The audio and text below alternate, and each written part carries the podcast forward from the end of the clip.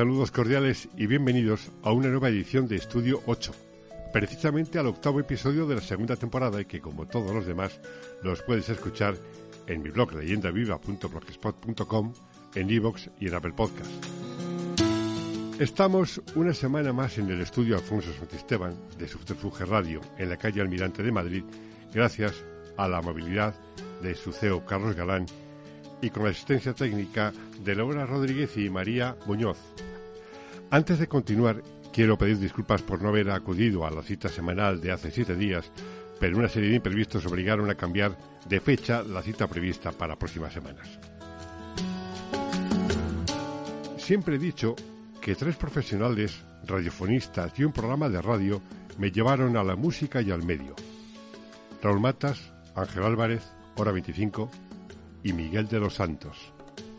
Hoy tengo el inmenso orgullo, el honor, la satisfacción y el placer de compartir este tiempo de radio con uno de esos mitos, el señor don Miguel de los Santos. También, fundamentalmente, radiofonista, o mejor dicho, el radiofonismo vivo, con quien utilizando la dedicatoria personal de sus relatos comparto una buena porción de la música y la radio. Gracias por acudir a mi llamada y saludos cordiales. Miguel. Saludos, Juan. El placer es mío, por supuesto. Estoy encantado de estar contigo aquí en tu programa y a tu disposición para darle el on a mi memoria. Muchas gracias por, por, por hacer ese on a tu memoria. Vamos a hablar con un hombre que al publicar sus relatos de mi memoria, o sea, la suya, incluye en la portada fotos de Adolfo Suárez, Valerio Lazarov, Alberto Oliveras, Luis del Olmo, Julio Iglesias, Carmen Sevilla, Carlos Herrera, Fernando Ónega, José Luis Uribarri, Bobby de Glané, Matías Prats, padre y abuelo, Manuel Martín Ferrán e Iñaki Gabilondo. Precisamente este último fue el encargado de presentar el libro en la sede de la Asociación de la Prensa hace unas semanas. En dicha presentación, Iñaki Gabilondo decía del libro de Miguel de los Santos que era un libro deshinchado porque te ponía la miel en los labios y retaba al autor a ir más allá y profundizar en lo que Fernando Ónega, prologuista del libro, califica como una biografía de este país. Bueno, pues de todo ello vamos a hablar. La trayectoria de quien es uno de los más grandes maestros del radiofonismo y la televisión de este país la podemos repartir en tres aspectos fundamentales la radio, la televisión y la comunicación total. En todos esos campos su trabajo ha sido siempre clases magistrales y basta con acercarse a cualquiera de ellos para comprobarlo.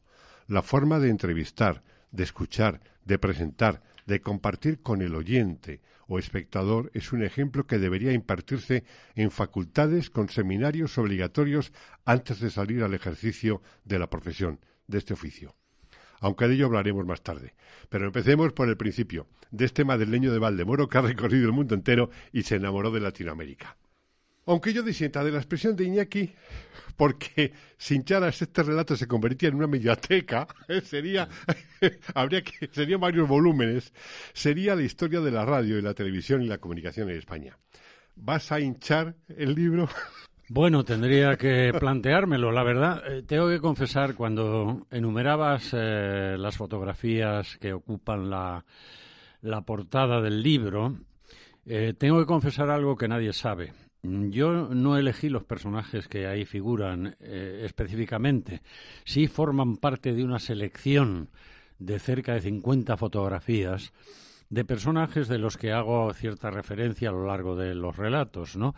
Y dejé al buen gusto, una vez leído el texto del eh, editor, que fuera él quien seleccionara los personajes y les diera a cada uno la medida en la portada que él considerara oportuno oportuna de acuerdo con la trascendencia que pudieran tener dentro de los 33 relatos que contiene el libro. De manera que yo no me siento responsable de los que hay ni de los que no están. bueno, lógicamente, de todos los que hablas, de todos los personajes eh, que los que has tenido relación, lógicamente no cabrían en la portada, como efectivamente muchos eh, tampoco estarán en, tus, en los relatos de tu memoria. Creo que la ventaja de tu libro es que anima a profundizar en lo que cuentas. Ese es uno de los, eh, de los grandes temas porque, por ejemplo, yo releyendo el otro día eh, las denominaciones de las emisoras, Mm. EAJ1, EAJ2, EAJ7, claro, yo recordaba, se me había olvidado ese, ese, La esa- nomenclatura, la nomenclatura claro. de dónde venía. Claro, Entonces, claro. Eso anima a profundizar. Bueno, de hecho, aunque tú lo cuentas, y ahora te pido que lo expliques, lógicamente. Bueno, en realidad es un orden cronológico del nacimiento de las, eh, de las emisoras, ¿no? Es la inicial del país, de España. Eh, A es eh, la, la letra que eligieron simplemente eh, para denominar el desarrollo de lo que era la radiofonía, que es como se llamaba entonces en España, simplemente. Yo no sé si está inspirada y hasta ahí no llegué a, a conseguir más datos. No sé si esa A significa audición, puede que fuera. Eh, A, J. La J sí es una Está letra basado en la telegrafía sin que hilos, está, creo. está basada en eh, sí en una clave de la en- más que sí de la telegrafía sin hilos y de las eh, cómo se llamaban los eh, los, aficio- los radioaficionados Los que ya utilizaban la J. Y el número luego el J1 es Barcelona el J2 Madrid pues el orden cronológico de su aparición. Miguel, ¿qué pasaba por la mente de aquel niño de Valdemoro que nace en el año 36, 39, 36 36? Nací justamente 12 días después de el- la sublevación. Sí, de- en el mes de julio. Sí.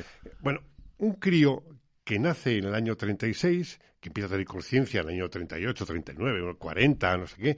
Pero, ¿qué pasa en la cabeza de ese crío de Valdemoro para que su vida vaya directamente a la radio? Bueno, eh, pasan muchas cosas. En primer lugar, yo creo que hay algo innato en las personas. Los genes, eh, no sé si los genes, no sé si el subconsciente o el privilegio con el que la naturaleza te dota cuando vienes a este mundo. Pero hay algo, hay algo que me ha hecho pensar a mí mucho y es cuando eh, ingresé como párvulo en el parvulario de monjitas donde aprendí las primeras letras, era por tanto un bebé prácticamente, un niño. Eh, recuerdo que al principio me costó hacer amiguetes, pero eh, me recuerdo a mí mismo cómo a las pocas semanas todos los niños se congregaban en torno a mí porque tenía la mente tan calenturienta que me inventaba historias y cuentos que no estaban escritos y que, Ay, qué y que bueno. nadie conocía. Entonces, eh, yo recuerdo haber inventado historias eh, cuyo contenido ahora mismo ni tengo la menor idea de cuál era, pero sí recuerdo a mis amiguetes alrededor escuchándome embobados, ¿no? Luego, eso es algo innato que, que crece en ti. Y luego pasa el bachillerato, sucede la- el episodio familiar por el que eh, mm, yo me veo sometido a la tiranía de un nombre que es el de mi padrino, que se llama Miguel, Miguel de los Santos, Sí. arquitecto notable, el hombre que, para que os hagáis una idea, construyó el edificio de la Telefónica de Gran Vía, por ejemplo, Ajá. las facultades de Derecho y Filosofía y Letras del Paraninfo, de la Complutense, en fin, un hombre no- notable. Y yo que había sido un desastre en el bachillerato, que no aprobé un solo año las matemáticas ni el dibujo, eh, Juan de, pretendían que fuera arquitecto, que siguiera sus pasos.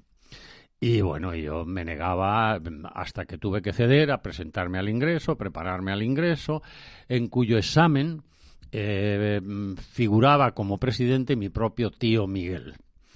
Cuando terminó el examen oral que él presidía, se dirigió a mí y me dijo, le esperamos a usted de nuevo en septiembre porque aún no está suficientemente preparado, suficientemente preparado. Y yo me le quedé mirando y le dije, no me esperes, tío, porque no voy a venir. Y no volví nunca más. El disgusto en mi casa fue enorme, te puedes imaginar, y eh, ese día es cuando se produce la famosa o popular frase que eh, se me ha adjudicado y que es real, por la que mi padre me dice, pero bueno, ¿y qué piensas ser en esta vida? Y dije, quiero ser periodista. Y a continuación apostilló, pero ¿y de qué vas a vivir? esa fue la respuesta y esa es la clave exacta y el, el, el germen por el que nace mi empecinamiento, hasta el punto de que me costó una ruptura con mi padre y gracias a un primo hermano suyo lejano que tenía una empresa de, ese, una empresa de seguros que me apoyó y me consiguió en fin, un pequeño empleillo para que yo me las valiera por sí, mismo, me pude ir de casa. Y te vas de casa y dando un ligero salto, te vas a un mundo que para ti va a ser maravilloso. Entras ¿Es en Radio Juventud o antes hay un paso previo? Sí, hay un paso previo. Eh, bueno, en primer lugar, yo recuerdo que estuve de botones en Hispano Film, que era la, estaba en el Palacio de la Prensa, donde el, edificio conocido como Palacio de la Prensa, estaba lo que todos eh, llamábamos eh, coloquialmente como la Fox, que era la distribuidora de las películas de la Fox. Y yo estuve ahí de botones dos o tres meses subiendo cafés a los empleados, y, trayéndoles el croissant de la mañana y todas esas cosas. claro, cuando se enteró mi padre inmediatamente, a mí no me dijo nada, pero llamó a este tío mío, que es el que me consiguió ese primer empleillo, y le dijo, ¿pero qué has hecho? arregla eso, porque claro, yo tengo ahí amigos y me, ha faltado tiempo para que me llamen a decir, oye, ¿cómo está aquí tu hijo? No nos has dicho nada y tal, y no sé qué. Bueno, salí de allí. Eh, sin saber por qué, esto lo, lo, supe mucho después, porque mi tío me encontró en una empresa alemana que había en el pueblo de Vallecas que se llamaba Talleres Kaiser, un empleo eh, para ocuparme de traducir la correspondencia extranjera, porque yo por aquel entonces era tan precoz en ese aspecto que había estaba estudiando en el Instituto Británico de, Cultura y lo simultaneaba con el eh, eh, la Casa de Cultura Italiana, que estaba en la calle Mayor y estudiaba inglés e italiano. Mm, yo manejaba el inglés malamente, pero con un diccionario y la base que tenía de inglés sí respondía a las cartas y tal. Y bueno, eh, eh, lo tuve que hacer para sobrevivir porque mi padre me había dado la espalda totalmente ante mi postura, negarme a seguir eh, las indicaciones familiares. Y en ese momento, pues es cuando presenté, me, presenté al ingreso en la Escuela Oficial de Periodismo, entonces no tenía rango universitario, era una escuela oficial. Y justo cuando acababa de ingresar y empezaba el curso, me crucé con un amigo del bachillerato, Eduardo Jiménez, que luego fue ingeniero de televisión española, ha pasado los años, Eduardo. Y, casualmente nos eh, preguntamos qué estábamos haciendo cada uno. Yo le dije, pues mira, acabo de presentarme periodismo, tal, voy a empezar el curso, el primer curso y demás. Y me dijo él, hombre, ¿y por qué no te especializas en la radio, que es el gran medio de ahora y tal? Digo, pues, ¿y eso cómo se hace?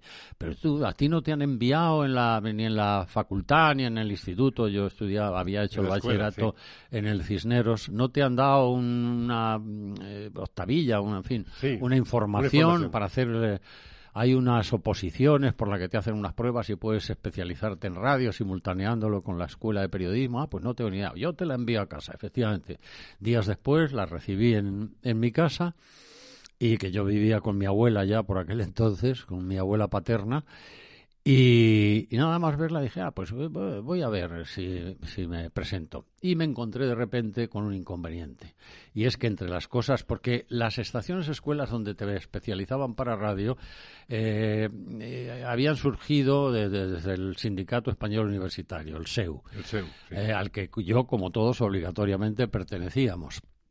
Y entre la documentación que te pedían, aparte del certificado del bachillerato superior, aparte de la fe de vida, tal, todos esos líos, te pedía un certificado de, haber pertenecido al Frente de Juventudes, o sea, a la Falange. Y yo, y yo no había pertenecido jamás. Entonces, eh, nada, pensé de desistir del tema, pero mira tú por dónde yo hacía entonces un poco de Celestina con mi hermana mayor, mi hermana Conchita, cinco años mayor que yo, que tenía un noviete con el que de vez en cuando iban al cine por la noche y para que en casa le dejaran ir al cine por la noche, yo iba de carabina. Entonces, eh, una noche que salimos, salí acompañándoles al cine, pues se me ocurrió comentarlo. Y el novio de mi hermana, que acabó siendo su marido con el tiempo, me dijo, eso te lo arreglo yo en 24 horas, pero ¿y cómo y tal? Bueno, quedé con él, me llevó a la calle Ibiza, allá un piso, estaba el delegado de Juventudes, y que era amigo suyo, y, salí de allí con un certificado como que había pertenecido al Frente de Juventudes durante cuatro o cinco años o no sé qué. Me fui a Radio Seu, lo presenté, hice el ingreso y allí eh, fui simultaneando los estudios de periodismo con, con la especialización en radio. Aquella eh, emisora la cadena azul de radiodifusión se llamaba. Cincuenta y tantas emisoras tenía, ¿eh? Exactamente, sí, sí, sí. Cerrábamos cada noche dando todas las nomenclaturas de todas, de todas las emisoras. En aquella emisora coincidisteis a lo largo del tiempo José Luis Ribarri, Mariano de la Banda, Alicia López Budia, Aurora de Andrés, Luis del Olmo, en Carlos Sánchez, en Carlos Sánchez, pero en Venía de Almería, de Almería, de Málaga, claro, en cada, eh, en, cada, emisora, en cada provincia había una emisora de... Por ejemplo, yo no estudié con Luis, eh, Luis estudió en, Radio Juventud de Ponferrada. De Ponferrada, sí, sí, sí, sí. Claro. Eh, Daniel Vindel, Daniel Vindel y Aurora López Clemente, yo recuerdo, ellos fueron los, bueno, en los años 60 era maravilloso ver los sábados por la tarde Cesta de Puntos, un programa que presentaba él, era para contárselo a la audiencia, eh, era eh, dos colegios de este país se enfrentaban como si fuera un partido de baloncesto y además el diseño de la pista era una cancha de baloncesto con canastas, había rebotes, entradas. Eran preguntas culturales todas ellas y cada acierto de una pregunta por parte de un colegio y otro representaba una canasta. Además de ellos, Antolín García, Eugenio Julio Rico, yo, por lo que me han contado gente que fue posteriormente, como Antonio San José, por ejemplo, Antonio Fernández, que en paz descanse, contaban que era una auténtica eh, facultad porque allí aprendías a escribir guiones, a realizar programas, a producir programas, a locutar, a diccionar, a pronunciar, a vocalizar, a era, cuéntame cómo era aquel trabajo que hoy en día, es lo que yo comentaba al principio, se echa en falta a la hora de cualquiera se pone ante un micrófono, cuenta lo que sea y a lo mejor no se le entiende. Era una formación extraordinaria la que te daban allí para la radio. En primer lugar, cuando ya echabas la eh, instancia para, para, presentarte al ingreso, que era selectivo, no, no, siempre por el hecho de presentarte, como en cualquier otra carrera, no te admitían. Tenías que pasar unas pruebas de actitud. Entonces ahí ya venía una serie de casillas con todas las especialidades y tú tenías que elegir la que querías seguir. Y ahí estaba locutor, actor, guionista, redactor, efectos de sonido y montaje musical. Seis especialidades. Tú marcabas la que querías seguir. Por cierto, yo marqué guionista y redactor porque yo lo que quería era escribir. Pero eso no era una objeción para que ellos no te hicieran pasar las pruebas de todas las especialidades. Y ellos decidían finalmente. Hubo casos de gente que se presentaba para locutor y le decían, no, no, usted después de pasar las pruebas, el examen inicial de actitud, decía, usted lo que va a ser es un redactor magnífico, un guionista estupendo, tiene usted un oído sensacional para ser montador musical, etcétera, etcétera. Y yo me llevé la sorpresa de que cuando salieron después de las pruebas de ingreso salieron los resultados de los exámenes y que me habían aprobado guion, redacción, locutor y actor. Cuatro. Y yo dije, pero bueno, ¿cómo voy a hacer cuatro especialidades? si además tengo la escuela de periodismo y tal y cual. A pesar de la sorpresa agradable, hubo una muy desagradable desde el punto de vista familiar y mío.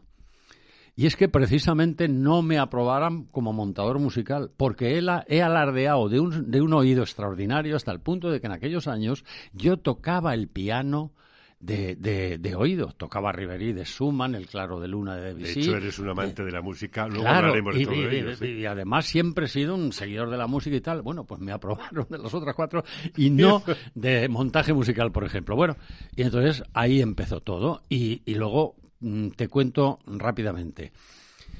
Tenías que cursar tres, eh, tres temporadas, tres cursos, el A, el B y el C.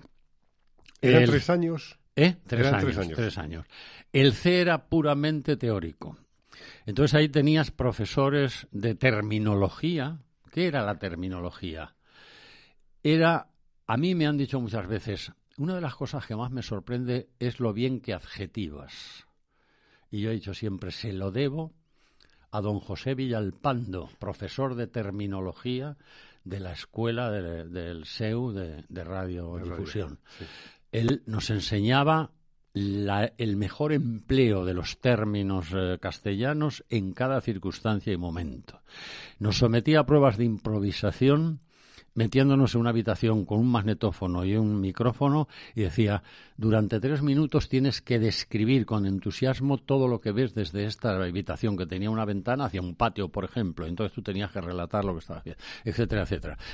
Eh, luego estudiabas con Zuasti, lo que era la pura redacción de radio, donde entre otras cosas hay una anécdota que yo cuento en uno de los relatos sobre el no empleo de la abreviatura en los guiones, porque podía dar lugar a, a errores, por parte del lector, etcétera, etcétera.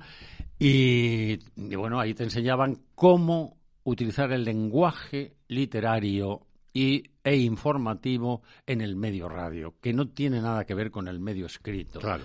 Eh, es muy diferente. Es decir, te, te enseñaban a manejar la radio con las mejores herramientas posibles. Y una vez que Miguel de los Santos, licenciado y ya titulado, da, eh, sale de Radio Juventud y recibe, es una oferta, te presentas, pasas a Radio Intercontinental. Sí, pero eh, para mí, yo casi me desmayo cuando me dicen que me llama el director de Radio Intercontinental. Eh, me lo dijeron en la propia emisora. Contemos un momento. Radio Intercontinental era una emisora que en los años 50, 60 tuvo potentísima, potentísima en Madrid. Competía de tú a tú con Radio Madrid, localmente. Luego, como era una prebenda que había recibido el cuñadísimo de Franco, Serrano Suñer, por parte de, del gobierno, eh, de Franco, pues tenía una potencia aquella emisora de, un, el, emisor, el, enorme, sí, sí, sí, enorme, se escuchaba hasta el norte de España, por, en fin, por todo el centro. Yo me acuerdo que en los veraneos íbamos a Ávila, al Tiemblo. Sí, sí, se oía como, un, tiro. Bueno, en aquella emisora, eh, quiero situar al oyente, en Radio Intercontinental estaba en Diego de León 50. Sí, sí. Mis recuerdos son de programas que tú me vas a desmenuzar. 52. Me vas a desmenuzar.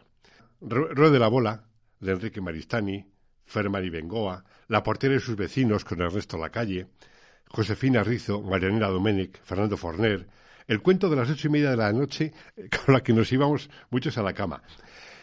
Yo, eh, claro, yo escuchaba esa emisora eh, y Radio Madrid alternativamente, según lo que ponían en casa, en aquel aparato grande de, que ponían en un altillo en todas las casas, escuchaba aquellos programas, lo de Rueda de la Bola era los domingos por la mañana, pero eh, yo, esos nombres, por ejemplo, la portera de sus vecinos, que era eh, diario, iba a las cinco y cuarto de la tarde, antes de una Aurelia, Aurelia Carrascal, María Banquer era la portera, ahí trabajaba Ángel Soler, Ángel Soler, Ernesto Lacalle, Fernando Forner, en fin, toda aquella gente. cuéntame esa emisora que tú, en la que tú viviste unos años. Bueno, esa emisora era un milagro de la naturaleza, era un milagro donde todo el mundo hacía de todo. Por ejemplo, mi caso. Yo voy a hablar de mi caso por no poner en entredicho las figuras de otros.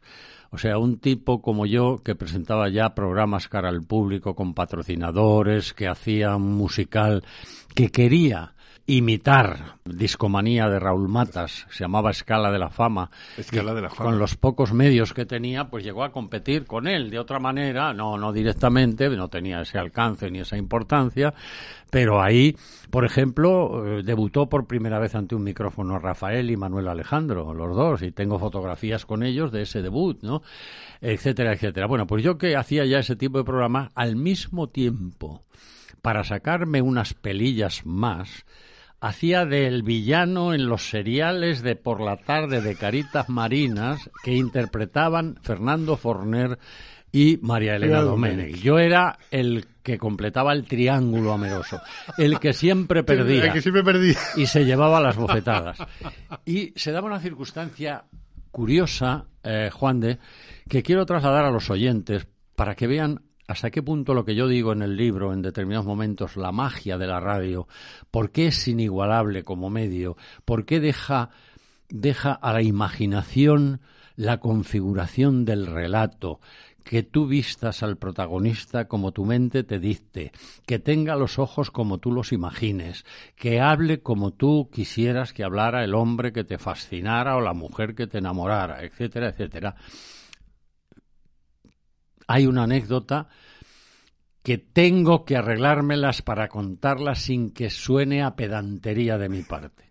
Tranquilo. Yo era un chaval rubito, con el pelo ensortijado, ojos azules, delgadito, hacía mucho deporte y estaba bien, tenía una buena planta, etcétera. Y Fernando Forner, que era el héroe maravilloso, era un chico bajito, ancho, pero más ancho que alto prácticamente, con gafas, feorro y tal, pero tenía una voz sensacional.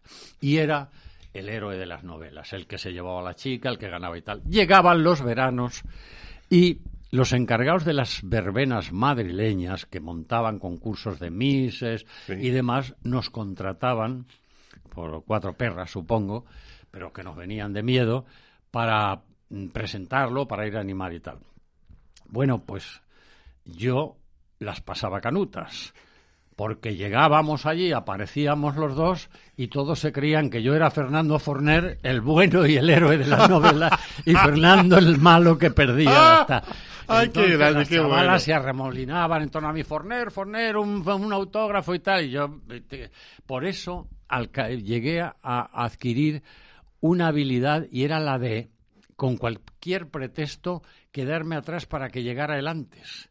Y se y a veces así pues por lo menos eh, tú quién eres tal y, porque es que a mí mismo me daba corte y me daba vergüenza.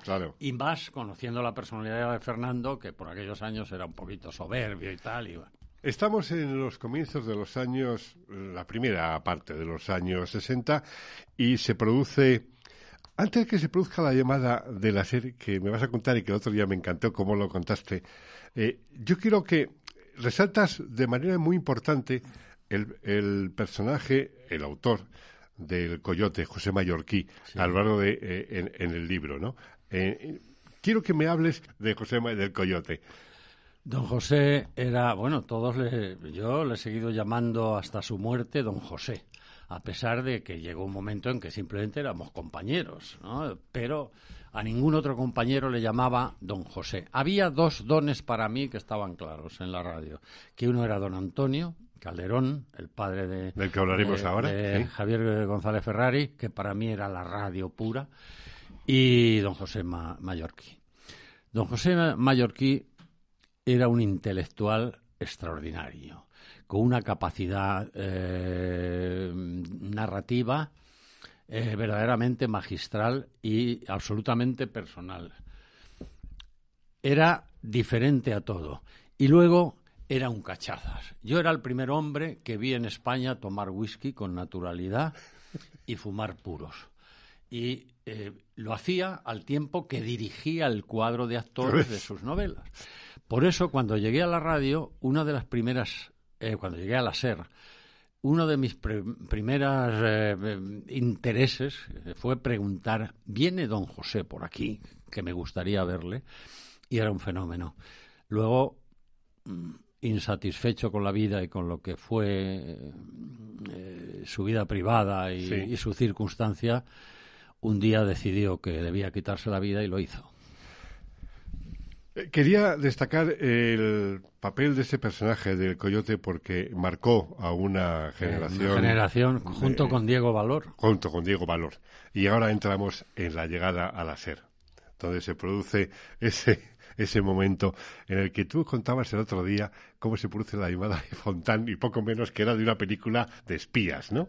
Más que de espías, a mí, a, mí aquello me pareció un secuestro, me pareció algo que no me cabía en la cabeza. Y luego fui entendiendo con el tiempo las razones que había, porque las razones no son otras que la SER seguía una política, la SER de los Garrigues eh, seguía una política histórica eh, de los Garrigues, de don Manuel Aznar, el, abuelo de, José María Aznar. José María, eh, y bueno, de toda aquella gente que creó la, gran cadena de, emisoras, la cadena SER. Eh, la política era ellos formaban sus profesionales en emisoras de provincias y se los traían a Madrid cuando habían ya cuando consideraban que era la figura a rescatar y a darle toda la resonancia que merecía o eso, o se traían grandes estrellas de la radio iberoamericana, que por aquel entonces era muy importante. Yo conté el otro día, la primera figura grande que llega a España es un cubano llamado Manolo Serrano, que enseguida ocupó un espacio de la sobremesa. Claro, entonces no existía la tele y la sobremesa en la radio era la que acompañaba el almuerzo de toda la familia. Era una de las prime time que diríamos ahora, de mayor audiencia. Y ahí apareció Manolo Serrano con una voz imponente. Eh, y luego, eh, sucesivamente, llegó de Glané, que es la estrella por antonomasia de la radio en toda la historia eh, española. Eh, y le siguieron pues el propio Raúl Matas, eh, Guillermo Caram, en fin, todas figuras llegadas de países latinoamericanos. Había una mezcla, digamos, de ciudadanos y pavones. Es decir, yo lo comparo con el Real Madrid, perdón. Eh, la política de Bernabéu era la cantera y grandes estrellas que fichaban. Pero nunca se habían traído una figurilla emergente de la competencia. Nunca, porque pensaban que no tenía la escuela ser. Y ese fue y, y ese fue mi caso, que tardé en averiguar. Por eso, cuando recibo la llamada de Nieves, que era la secretaria de don Eugenio la Fontán, eterna secretaria la eterna secretaria, y habla conmigo y dice, don Eugenio Fontán, el director, querría verle a usted. Pero, bueno, pues usted me dirá y tal, quisiera tener una charla con usted pero yo le diré de qué manera, si usted, primero quiero saber si estaría dispuesto a verse con él. Y yo dije, sí, sí, por supuesto, cómo no. Y dijo, bueno, pues le volveremos a llamar. Me volvió a llamar para darme las instrucciones y me dijo que al día siguiente, a las nueve de la mañana, debía estar en la esquina de la calle Carranza con la glorieta de con la glorieta una de las glorietas que la cruzan bueno donde estaba la agencia CID publicidad CID que era la agencia del grupo SER. Eh, sí eh. Alonso Martínez. Alonso Martínez en la glorieta Alonso Martínez eso es. Y allí el director de la agencia era Ben Arroch, que me había contratado a mí en la Inter para hacer una campaña junto con la misma que hacía la SER y fue un escándalo de éxito aquella campaña en la Inter Mientras que en la SER, pues bueno, fue una campaña de prestigio, pero no vendió. Y esto ya Fontán, que venía siguiéndome al parecer, porque por, los líos que organizaba con mis programas, pues eh, le decidió a llamarme. Pero me llevó en secreto en un coche negro, imponente, que paró no en la puerta que yo sabía por donde se accedía a la SER, que era Gran Vía 32. Sino por desengaño. Sino por desengaño. Por la calle que había un ascensor que subía directamente al antedespacho de Fontán. Exactamente. Y entonces yo me encontré en aquel antedespacho con la tal Nieves a la que por fin puse cara, con la que había hablado un par de veces, me metió allí y empezó a negociar y a ofrecerme. Y yo le dije, si usted me llama hace dos años, vengo de rodillas y sin condiciones, pero ahora mismo me casé, tengo una hija, una hipoteca, tal, y lo que usted me, me ofrece no me llega. ¿Cómo que no le llega? ¿Pero qué gana usted en Intercontinental? Y le dije, bueno, ganar, ganar, mi sueldo es de 900 pesetas pero yo mensualmente la media mía está entre los 70 y 80 mil pesetas. Y me dijo, ¿es posible? Digo, sí, porque allí por cada cliente que llega, que quiere conmigo hacer cosas y tal, y por lo que se vea, pues me han elegido a mí varios y bueno, y me pagan muy bien y tal. Y con eso yo ahora puedo salir adelante, pero con menos no. Bueno, llévese usted un contrato que le vamos a preparar en la guantera de su coche, porque le dije que me iba de vacaciones el mes de agosto y a la vuelta me llama. Yo tuve el coche, el, contrato en la guantera, no lo hablé con mi mujer en todo el camino y cuando ya paramos en Valencia de regreso, de dar toda una vuelta al país, en un restaurante lo saqué y le dije, mira, me ofrecen esto, ¿qué hago? Y me dijo lo que tú decidas. Y digo, yo no, no, no puedo decir que sí. Bueno, proponles algo, me dijo mi mujer, proponles tú lo que, alguna salida y tal. Efectivamente, cuando volví a verle, eh, dije, mire, yo, usted me está ofreciendo 40.000... Ah, bueno, había un precedente que a mí me tenía mosqueado. Y es que a raíz de las riadas de Valencia, Adolfo Fernández fue un locutor de Radio Juventud de Murcia, de la cadena Escuela, que había organizado tal cisco que la SER se lo llevó, lo contrató, lo puso a hacer el programa de las mañanas, que luego haría Juan de Toro pasados los años, de las mañanitas de Radio Madrid que se llamaban, y al año se lo quitaron del medio y desapareció. Y se tuvo que ir al corte inglés, eh, tal. Eh, y yo tenía eso porque Adolfo era muy amigo mío. Yo le había introducido aquí en Madrid y tal, y lo tenía en el alma. Y digo, ojo, a ver si esto me, van a quitar de en medio y tal. Y entonces yo volví en la segunda encuentro con Fontana y le dije, mire usted, ustedes me ofrecen un contrato de 40.000 eh, pesetas fijas Habló del año 63. Sí, sí, sí. Y yo no me llega, más lo que surja de publicidad, eso sí, tal. Eh, digo, yo prefiero un contrato de 30.000 pesetas. Dice, ¿y eso? Y digo, porque el sueldo de locutor especial, locutor especial entonces era tercera, segunda, primera y especial, que no hacía turnos y nada, solo presentaba, retransmitía, en fin, cosas de esas.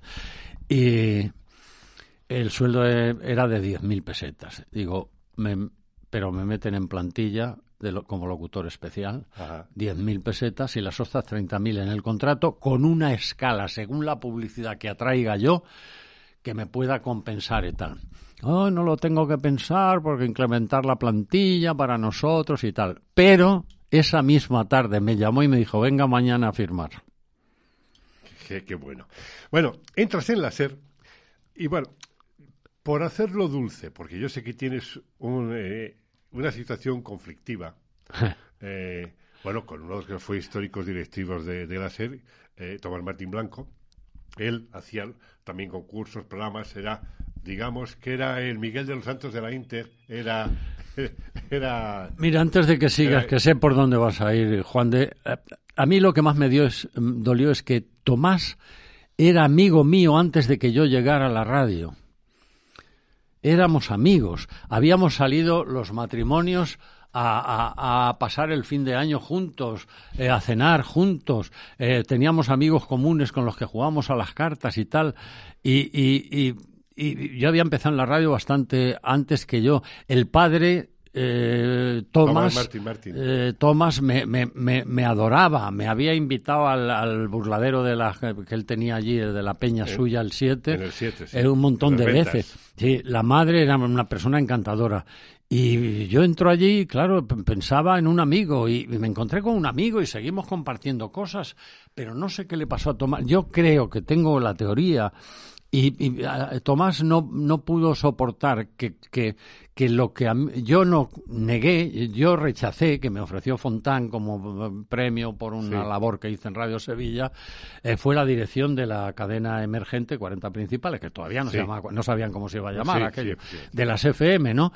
Y yo se lo agradecí y le dije que quería seguir en la trinchera. Y, entonces se lo ofreció a Tomás y Tomás lo quiso coger porque su, su, su mente iba por un camino distinto al mío. Él, y, y, creo que es eso lo que le pasó porque nada más hacerse cargo de la dirección de, 40, lo primero que hizo fue llamarme y decirme, Miguel, quiero explicarte por qué elegí, por qué he aceptado lo que tú no has querido. Y le dije, Tomás, a mí tú no me tienes que explicar nada. Cada uno tenemos en nuestra vida un, propósito y un norte y una afición. A ti te gusta la gestión y a mí me da mucha pena que te guste la gestión porque tú eres el mejor presentador que hay en esta casa. Se lo dije así. Y él me dijo, bueno, bueno, eh, no te preocupes, déjalo y tal. Dice, ahora vas a saber lo que es tener de jefe a un amigo. Y unos meses después me decía a mi mujer, joder con el amigo, porque me quedé sin espacio. Madre mía. tu llegada va a ser suceden programas como La Hora de los Santos, Hoy es Domingo, Vacaciones en España, La Feria de la Vida, Matinal Ser, Pepe Iglesias y El Zorro, Tipicol, Bobby de Grané. O sea, ¿cómo es imposible resumir eso? No, porque es una vida, son una serie de años. Bueno, incluso cuando, digamos, dejas la continuidad, eh, empiezas a hacer programas especiales, los Nobel, eh, especiales eh, de la SER, documentales, o sea, son más de una veintena de años haciendo de todo por todo el mundo dentro de la serie. Pero antes de centrarnos en esos programas, yo quiero ir a la música, porque fue, como decía al principio, con Raúl Matas y contigo y con Ángel Álvarez, lo que a mí me llevó al final a esa casa.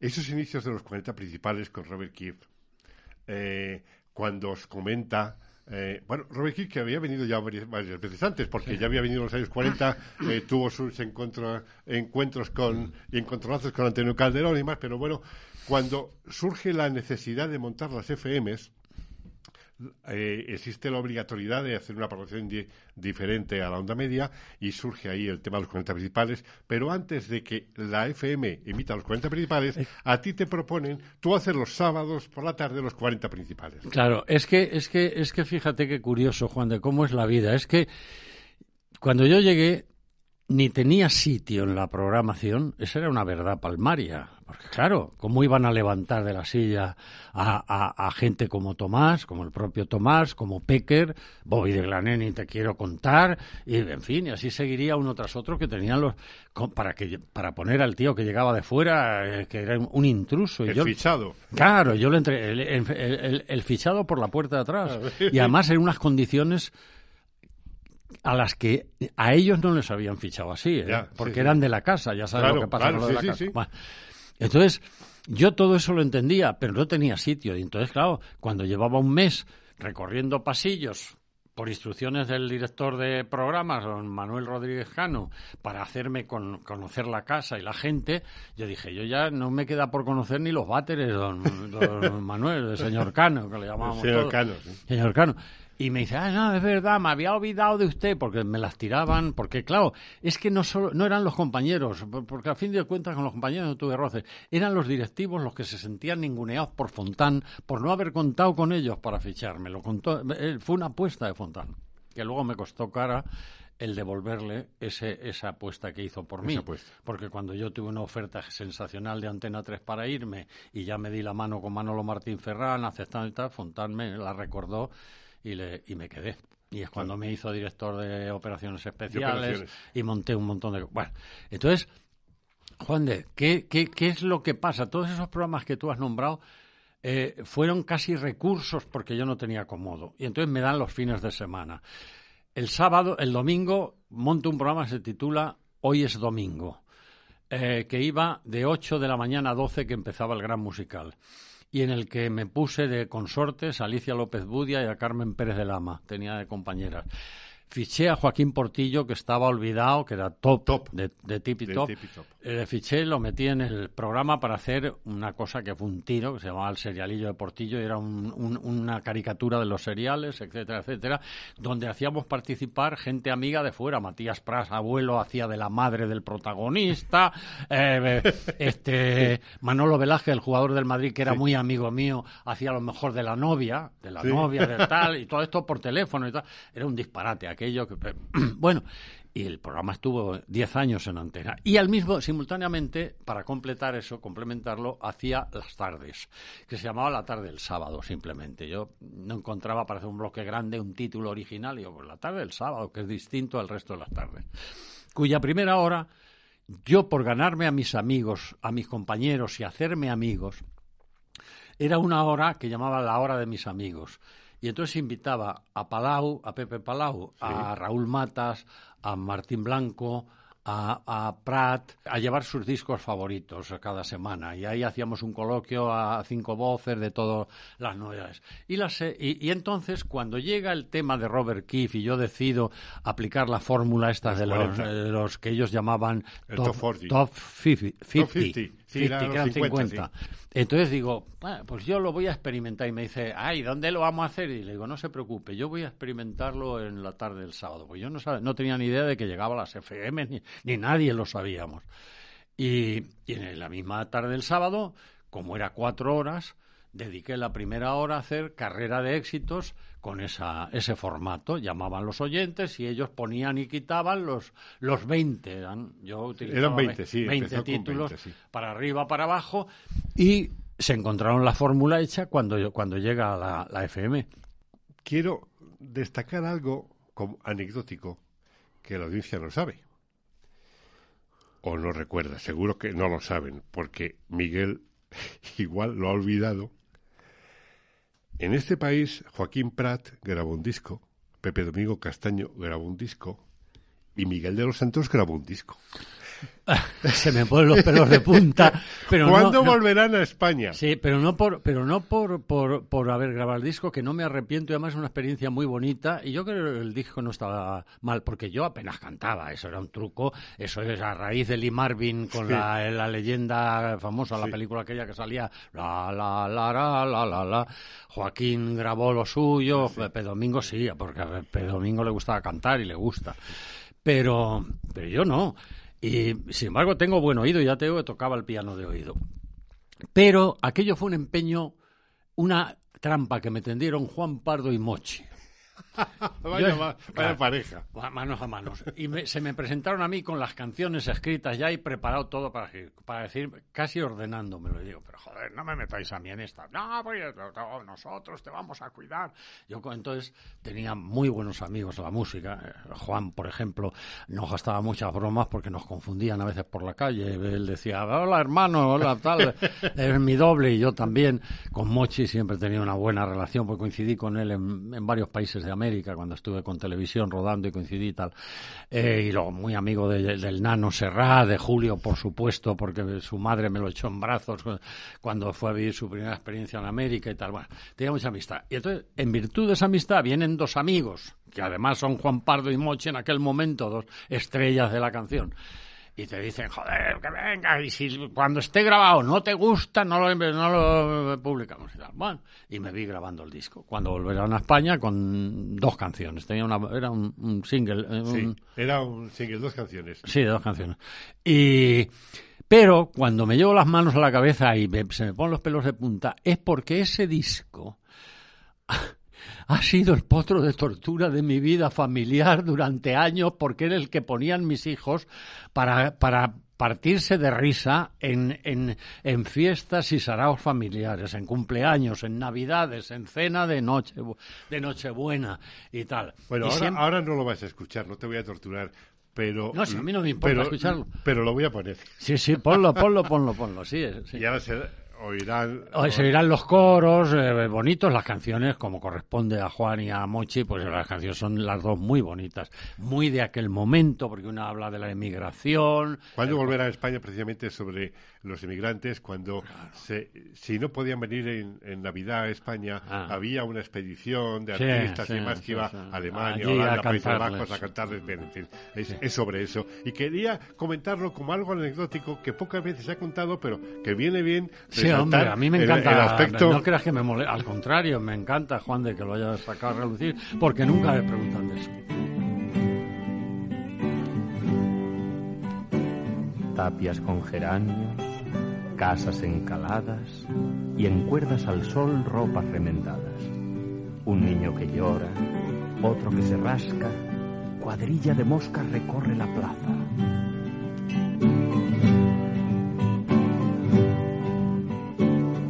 Viejo suspira por todo y por nada.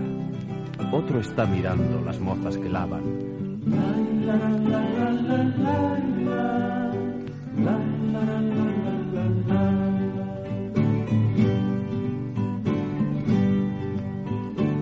Un hombre pasea bastón y sotana y un coro cansado le reza a la santa. Ave María los viejos, los niños, las mozas que lavan, el cura del pueblo y las viejas beatas, todos esperando a los de Alemania.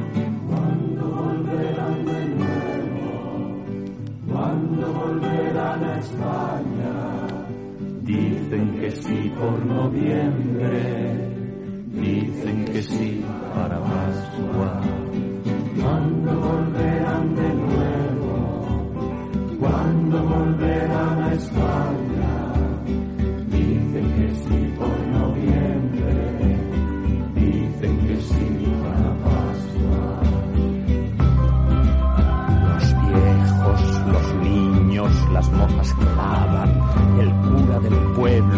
Viejas beatas, todos esperando, todos esperando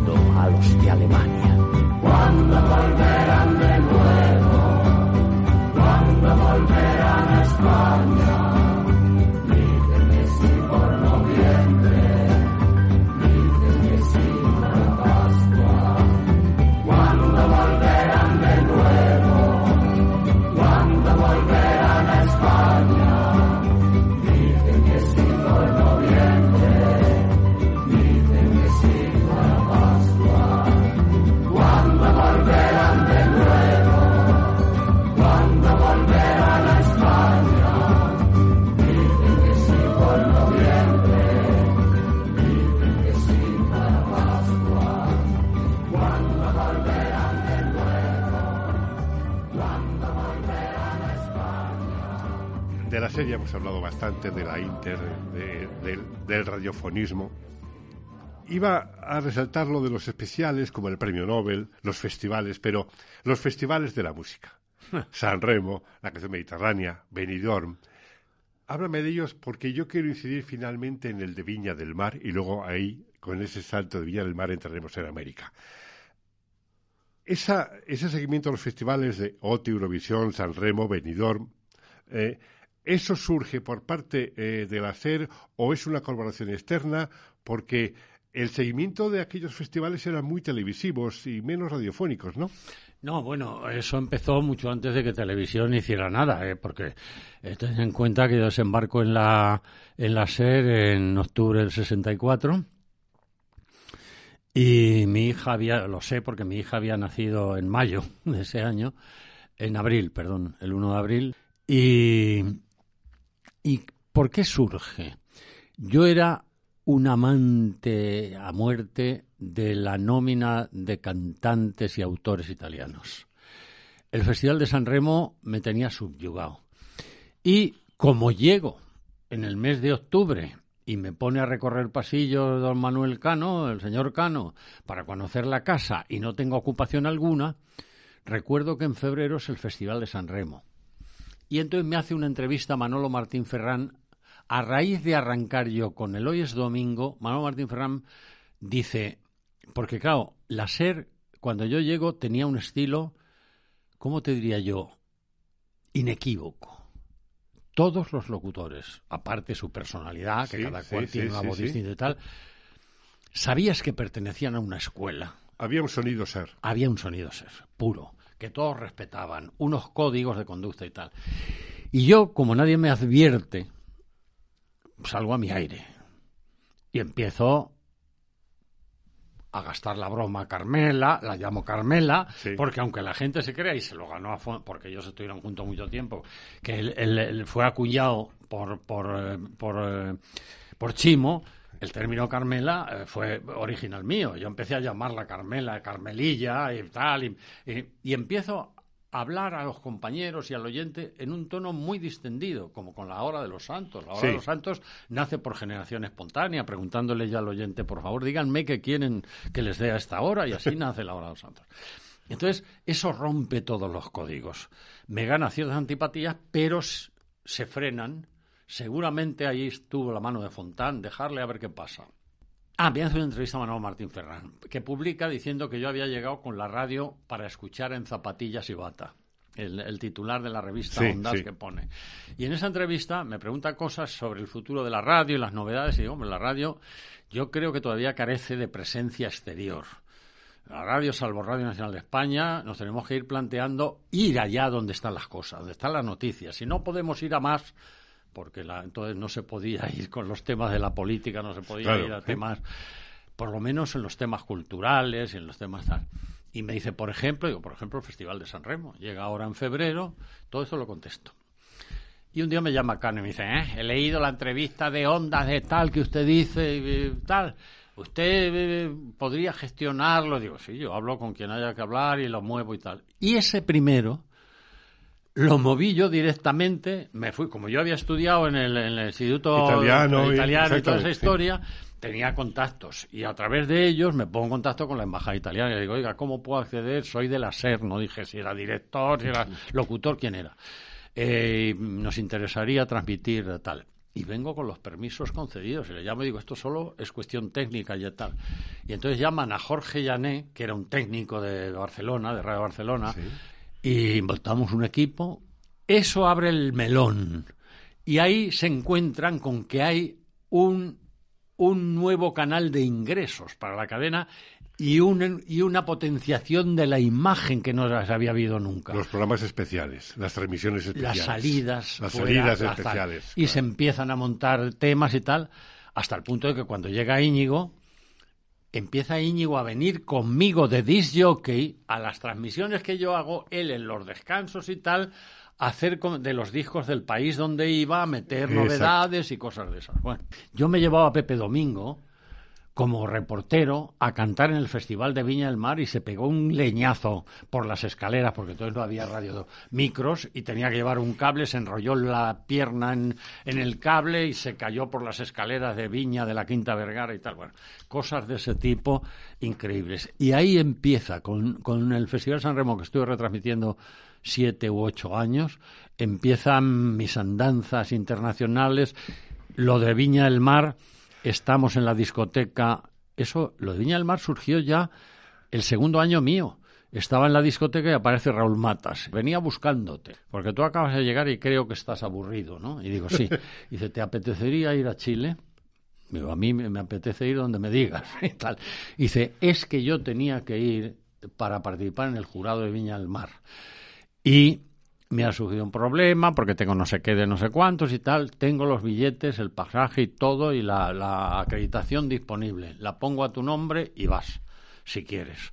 Bueno, si me dejan, ya lo he hablado con la dirección, me lo dio todo hecho, ya lo he hablado con el señor Cano y dice que por él no hay inconveniente. Y digo, sí, que seguramente querrá que desaparezca de aquí cuanto Miguel, está claro que esa propuesta de Raúl Matas, ir a Viña del Mar, te abrió la tercera fase de tu vida. Totalmente. La definitiva. Totalmente. Te abrió los ojos a América y allí cambió Miguel de los Pero perdona, ¿y si ese año encima tengo la suerte de amanecer frente al Atlántico en un mirador fabuloso con el presidente de la República, Frei, Frei padre, Joan Manuel Serrat, una guitarra y cantando los tres rancheras? Bueno. ¿Qué va a pasar con el futuro de ese muchacho a partir de entonces? Bueno, lógicamente, ese muchacho que se encuentra en esa situación descubre América y entonces a partir de ese momento ya ni la radio, ya es documentales, es televisión, es Viña del Mar año tras año, año mm. tras año. Hace unas semanas, entrevistando aquí a Chema Porón, ah, de la cantidad de veces que habéis coincidido porque él ha ido allí, ha ganado, ha quedado segundo, ha formado parte del jurado y me hablaba efectivamente de los encuentros que tenía. Claro, entonces a mí me habéis, me habéis hablado tanto de Viña del Mar, de la Quinta Vergara, Incluso él me, contaba lo de el monstruo de la Sí, lo llaman el monstruo que dicta sentencia. Dicta sentencia, porque allí puedes, si triunfas, te consagrarás en el mundo. Ahora, como resbales, allí no resbalas. allí te pegas el bofetón definitivo. Eh, eh, eh.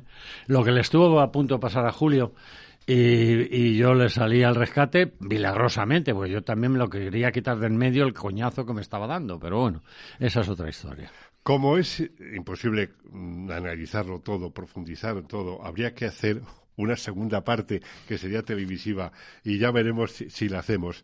Yo quiero que quede en el aire temas como de, en la televisión dos en uno, ¿Cómo era aquel que empezaste a realizar tras ganar un concurso como Caras Nuevas, Especial Pop, Voces de Oro, La Gran Ocasión, o la Operación Triunfo de hoy, de hoy en día, ¿no? Retrato en vivo, la forma de entrevistar en aquel programa o de ahora en adelante, en América con, con otro acento, 300 millones, Mundo Noche, Viento de Madera y Barro, América Total. En 2005 diriges España Innova. Por uno de los documentales sé que te dieron sobre Hernán Cortés, eh, te dieron el premio al lente de plata del gobierno de Acapulco. Fíjate, es muy curioso cómo es la vida, eh, Juan. De, ya que me hablas de esto, la lente de plata es el máximo galardón que se concede en México a un documental histórico sobre el país. Yo fui a hacer eh, América Total con un realizador y varios guionistas aunque de vez en cuando me daba el capricho de hacer yo el guion porque me apetecía escribir. Por ejemplo, el de Panamá le hice, el escribí yo, el que recuerde, el de Argentina también sobre los gauchos, sí, también lo escribí yo, pero pocos, de 52 documentales creo que escribí dos. Pero el de México, llegamos a México y eh, resulta que el guion yo había hecho unos apuntes y quedé, digo, bueno, esto ya lo perfilo yo en México, yo mismo. yo sí viajaba con mi máquina eh, siempre en la mano, la Lexicon, eh, que todavía tengo, y digo, allí lo iré perfilando y tal y cual. Me llevo los apuntes del guion de lo que quiero hacer. Y llegamos allí y por la altura el realizador le, le pega un paparajote en México DF, se tiró, ¿cómo te diría yo? Como inmóvil tres días en la cama del hotel vigilado por el médico, poniéndole oxígeno, pero estaba Total, que me, pude, me tuve que poner yo al frente de la... Claro, llevaba tantos años tal que realizar no me costaba nada. Y dije, pues mejor, porque así voy a realizar sobre el guion que voy yo mismo haciendo sobre la marcha. Bueno, te quiero decir, el paso de Cortés, curiosamente, es el único que no cuenta con un guionista especializado ni con un realizador especializado. Me lo hago yo como el Juan Palomo, por estas circunstancias que te cuento. Y resulta que me encuentro con la sorpresa de que un día recibo una llamada que nos han dado la lente de plata por el paso de Cortés, que es el, capítulo que hice yo íntegramente. Y la verdad es que luego lo revisé a raíz de ese momento y es una visión desde que quema las naves en lo que hoy es Veracruz, eh, Hernán Cortés, para que nadie pueda regresar, eh, todo el apoyo de los propios eh, aborígenes del país que se encuentra allí, que son los que le ayudan a conquistar el imperio azteca de Teotihuacán, porque sin ellos no hubiera podido jamás eh, derrotar a Moctezuma y toda esa historia. Y bueno, la verdad es que el documental está muy bien construido y muy bien relatado, para mi sorpresa. Finalizando hoy que mm, recordar que hoy en día la comunicación, bueno, ya la empresa de publicidad eh, cerró, ya, ya lo iban tus hijos. además te voy a decir una cosa, ha sido un para mí ha sido solo un, un alivio. Un no, no, no digo cerrarlo, ah. digo tomé ese camino circunstancialmente y no es lo que más me ha divertido. Simplemente ha sido una prueba, me ha puesto a prueba para ver si era capaz de comercializar las ideas que me gustaba llevar a la radio, simplemente. Pero, pero no, me, no me divierte hablar de la etapa mía como creativo de publicidad. Pues no hablemos de ello, porque hay dos pasiones que yo sé que tú tienes eh, como ser humano. Yo creo que recordar que una era el tenis. Sí, sí. hasta que no podía ya con mi cuerpo estuve jugando al tenis. Y la otra es compartida, es el, en esta casa hay que decirlo bajito, el Real Madrid. El Real Madrid. Ya he visto a Luis Aragonés. Mira, tengo ahí a Luis Aragonés con quien tuve una amistad enorme. Con Luis y con Vicente he tenido tertulias maravillosas. Y, Luis era uno de los grandes amigos del fútbol que he tenido yo.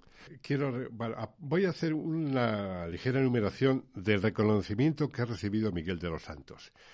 Varios premios Ondas, Nacional de Radio, Popularidad de Desaparecido Diario Pueblo, Asociación de Cronistas de Nueva York, Antena de Oro y Micrófono de Oro, Medalla de Oro al Mejor Documental Extranjero de Festivales en Nueva York y Hamburgo, por la serie Historia de Trenes, miembro de la Academia de las Ciencias y las Artes de Televisión, Asociación de la Prensa, Sociedad General de Autores de la Federación de Asociaciones de Radio y Televisión.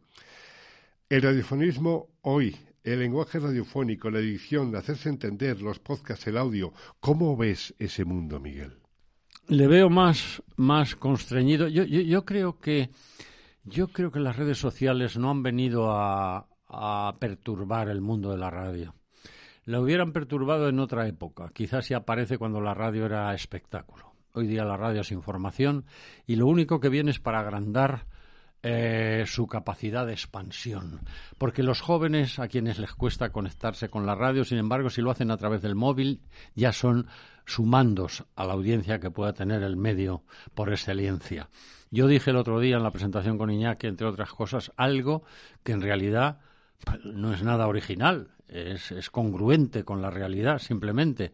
Y es que la radio es el único medio que el ser humano puede alternar con cualquier otra actividad que esté desarrollando. Ni las redes sociales a las que tienes que atender específicamente, ni la prensa escrita, ni la televisión, ni nada, ningún otro medio, te lo pone tan fácil como la radio. Y luego te voy a decir eh, otra cosa, eh, Juan, de que no quiero, no quiero dejar de decir. Mm, yo estoy marcado por mis programas musicales. Yo hice programas musicales sobre un tipo de música que nunca ha sido la que me gustaba. Mi música ha sido siempre la folclórica de los países. A mí me ha gustado mucho la música folclórica sudamericana e incluso la música celta, incluso la música folclórica española. música de raíz. De raíz. Y luego me gusta mucho la ópera y la música clásica. Y sin embargo, estoy marcado por mis etapas en la música pop y gracias a ella hice grandes amigos que aún conservo. Al final. Como tú, por ejemplo. Eh, eh, es que para mí es un orgullo y un honor. Al final de este testimonio radiofónico, yo muchas veces he reclamado la creación eh, del reconocimiento a la gente de la música. Y un hombre como tú, que se ha movido en todos esos campos, como lo está diciendo ahora mismo, la comunicación, la radio, la música, la televisión, ¿no crees que ya va siendo hora de crear el Salón de la Fama de la Música en español? Sí, hombre, claro. España, eh, hombre, es, es una obligación. Ten en cuenta que España ha sido, no sé ahora cuál es la situación porque no la sigo muy de cerca, pero ha sido una, toda una potencia mundial de la discográfica, ¿no? Eh, la famosa década prodigiosa que yo sitúo del 65 al 75 no es una década en sí estructurada, es una que, que abarca dos, del 65 al 75, sí. Eh, bueno, eso, eh, la producción de autores, de cantautores, de intérpretes de España no tiene parangón. Solo la Italia de San Remo quizás se le acercó, la Inglaterra de Beatles o la, o la la América siempre por el potencial gigantesco que tiene en todos los aspectos, pues si acaso. Pero mm, tengo en agradecimiento a quienes me lo han concedido y dejando claro que lo que me has, que he respondido a lo que me preguntabas de que ese salón de la fama musical eh, se impone ya antes de que se nos vayan muchos de los que deben estar en ese en ese salón. Eh, cuando has eh, leído amablemente mi currículum, ya que lo has hecho, si no, no me atrevería a hacerlo, no quiero que piensen que es un desaire el no decir ahí que recientemente me dieron el Premio Iberoamericano de Periodismo eh, la, la Universidad Carlos III, la fundación de la Universidad Carlos III. Y lo mejor de todo, Juan de, que esto supera cualquier reconocimiento profesional, hace 15 días mi pueblo, Valdemoro, me pasó un comunicado por el que me acababan de nombrar hijo predilecto de la villa de Valdemoro y lo, lo que me emocionó no fue el hecho en sí, sino que consta en el documento del consistorio que había sido por unanimidad de todos los partidos. Toma ya. Pues a este hijo predilecto de Valdemoro, maestro radiofonista de maestros, le agradezco que haya compartido este tiempo de radio en este estudio 8 barra Alfonso Santisteban de la calle Almirante. Gracias. Con, con, otros maestros, Alfonso Santisteban y por supuesto Juan de Dios Rodríguez, amigos míos para siempre.